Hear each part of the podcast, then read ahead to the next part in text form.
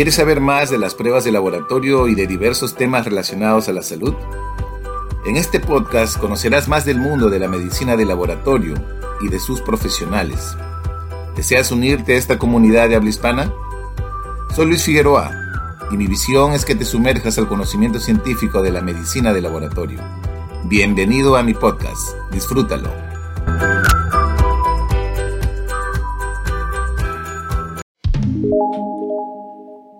Hola y feliz día para todos.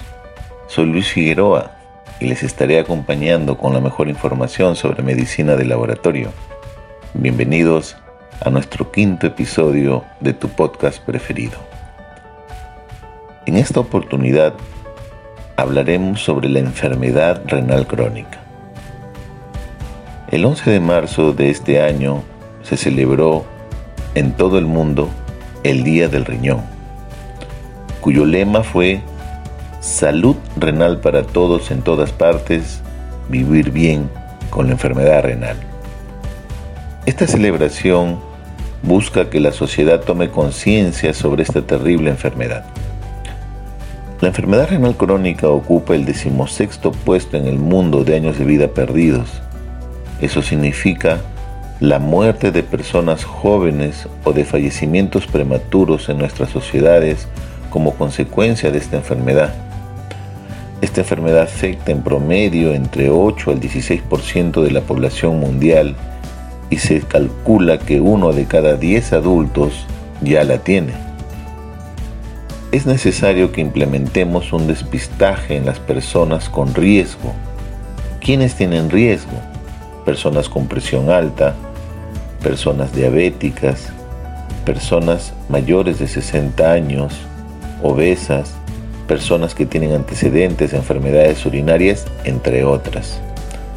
Y es necesario hacer en ellas un despistaje porque tienen un mayor riesgo y diagnosticar oportunamente esta enfermedad e iniciar un tratamiento por parte de sus médicos que los atienden en la consulta externa, en atención primaria, en los diferentes sistemas de salud públicos como el Ministerio de Salud, la Seguridad Social, Fuerzas Armadas, o en privados, en las clínicas privadas, si está en, un, en una EPS, pueden prevenir los resultados adversos asociados a esta enfermedad, que son la enfermedad cardiovascular y la enfermedad renal que va a avanzar a etapas finales, es decir, diálisis o, si se complica la enfermedad, incrementando su enfermedad como la morbilidad puede desencadenar la muerte.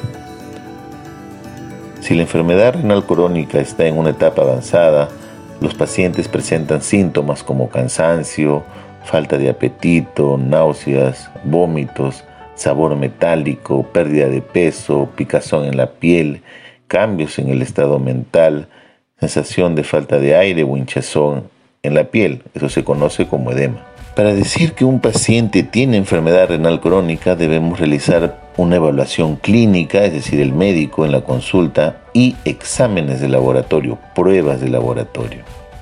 Hoy en día se conoce ya a un perfil renal, así como existe un perfil lipídico, un perfil hepático, ya tenemos un perfil renal. Este perfil renal consiste de tres exámenes de laboratorio, tres pruebas. ¿Cuáles son? La creatinina sérica o la creatinina en sangre, la creatinina en orina y la albúmina en orina. Estas dos últimas, estas dos últimas muestras en orina, se recomienda que sea solamente una muestra pequeña, lo que nosotros conocemos en laboratorio como muestra al azar. Idealmente puede ser la primera orina en la mañana, dependiendo ya de las condiciones preanalíticas que establezca el laboratorio.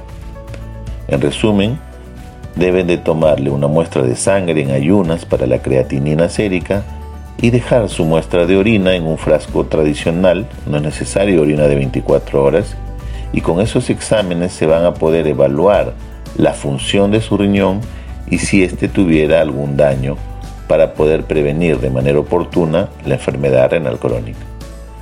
Si el paciente tuviera esta enfermedad, se va a iniciar un tratamiento oportuno donde básicamente se incluye la reducción del riesgo cardiovascular, por ejemplo el uso de medicamentos que ya usamos para la presión arterial o algún otro medicamento que ayude a que mejoren las condiciones de la función del riñón, evitando también el uso de sustancias que puedan generar daño a nivel de riñón, por ejemplo medicamentos, o ajustando las dosis de manera adecuada para que no lastimen su riñón evitando la ingesta de algunos tipos de alimentos que pudieran generar mayor daño también a su riñón.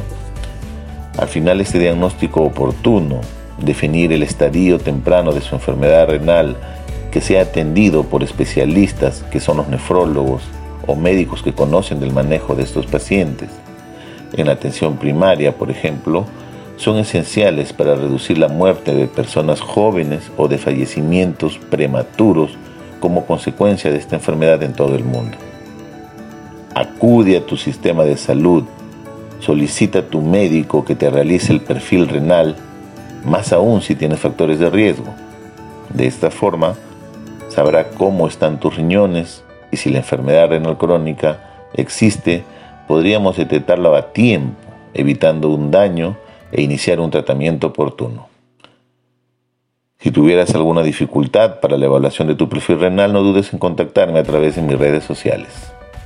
Salud renal en todas partes del mundo es lo que necesitamos. Conocer cuántas personas están en riesgo es necesario.